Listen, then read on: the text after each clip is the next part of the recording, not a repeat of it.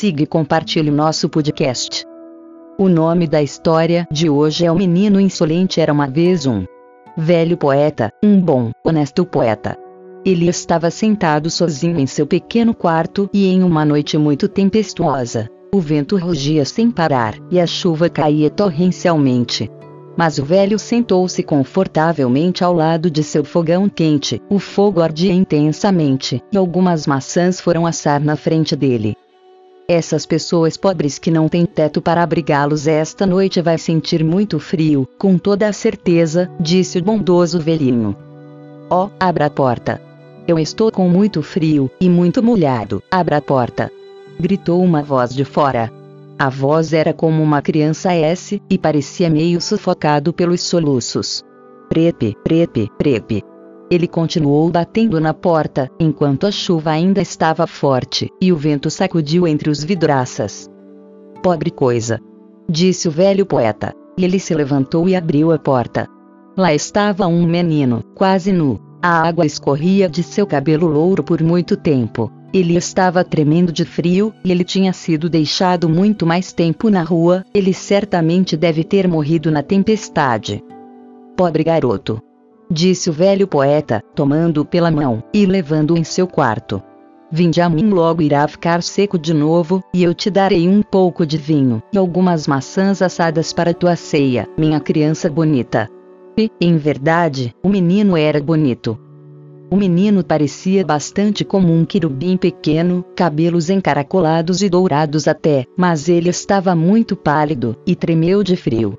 Em sua mão ele segurava uma pequena e bonita balestra, mas parecia completamente estragado por causa da chuva, e as cores pintadas nas flechas estavam borradas. O velho poeta sentou-se novamente ao lado do fogão, e tomou o menino em seu colo. Ele enxugava o menino, enquanto ambos se aquecia perto do fogão. Ele deu um pouco de vinho quente para o menino. Tu és um companheiro alegre. Disse o poeta. Tu tem que me dizer o teu nome. Eu me chamo Cupido, respondeu o menino. Você não me conhece? Eu tenho até a balestra para atirar, posso atirar. Veja, o tempo está bom de novo agora. A lua está brilhando, mas o teu arco está estragado, disse o velho. Isso seria um desastre triste, na verdade, comentou o rapaz, quando ele pegou o arco na mão e examinou de perto. Oh, está bastante seco por esta altura, e só está pouco danificado. A corda, também, é bastante forte, eu acho. No entanto, eu também posso experimentá-la. Ele então tirou seu arco, colocou a flecha antes em sequência, tomou, concentrou no alvo, e o tiro foi direto no velho poeta coração. Agora você pode ter certeza de que minha balestra não está estragada. Gritou ele, como, com uma gargalhada, ele fugiu. O menino impertinente. Se foi, de fato, ingrato ele, para tirar para o coração do bom velhinho, que tão gentilmente o secou e o aqueceu, como também as suas roupas, dando até o doce vinho, maçãs assadas e agradáveis para o jantar. O pobre poeta jazia gemendo no chão, pois a flecha lhe havia ferido gravemente. Deveria ter vergonha, Cupido. Gritou ele: Tu és um menino mau.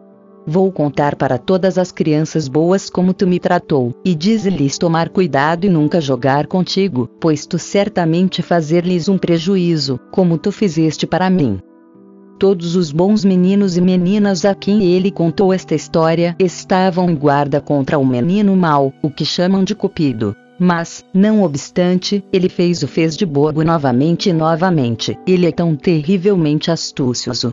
Quando os alunos estão voltando para casa a partir de palestra, ele anda por seu lado, vestido com uma roupa preta, e com um livro debaixo do braço. Eles leva para ser um colega de um estudante, ele anda de braços com eles, como se ele fosse um de seus amigos íntimos. Mas enquanto já estão familiarizados com ele, de repente, ele empurra suas flechas em seus peitos. Mesmo quando as meninas estão indo à igreja, ele vai acompanhar e prestar atenção para sua oportunidade. Ele está sempre vigiado às pessoas. No teatro, ele se senta no grande candelabro e acende uma luz brilhante, chama-a tão quente que os homens fantasiam que uma lâmpada, mas eles logo são desenganados. Ele perambula nos jardins reais e todas as esferas públicas, fazendo travessuras em todos os lugares. Ou melhor, uma vez que ele mesmo atirou a teu pai e a mãe para o coração. Apenas pergunte-lhes, querida criança, e eles certamente vão te contar tudo. Em suma, este homem, este cupido, é um menino muito mau. Não brinque com ele. Ele te vigia e a todos, rapazes e moças, homens e mulheres, ricos e pobres, jovens e velhos. Só acho que isso, uma vez que ele atirou uma flecha no coração da tua avó. Foi o que aconteceu há muito tempo, e ela se recuperou da ferida, mas ela nunca vai esquecer dele. Veja, ele não tem vergonha. Cupido mal. Ele não é um menino travesso. Cuidado com ele, cuidado com ele, minha filha. Fim.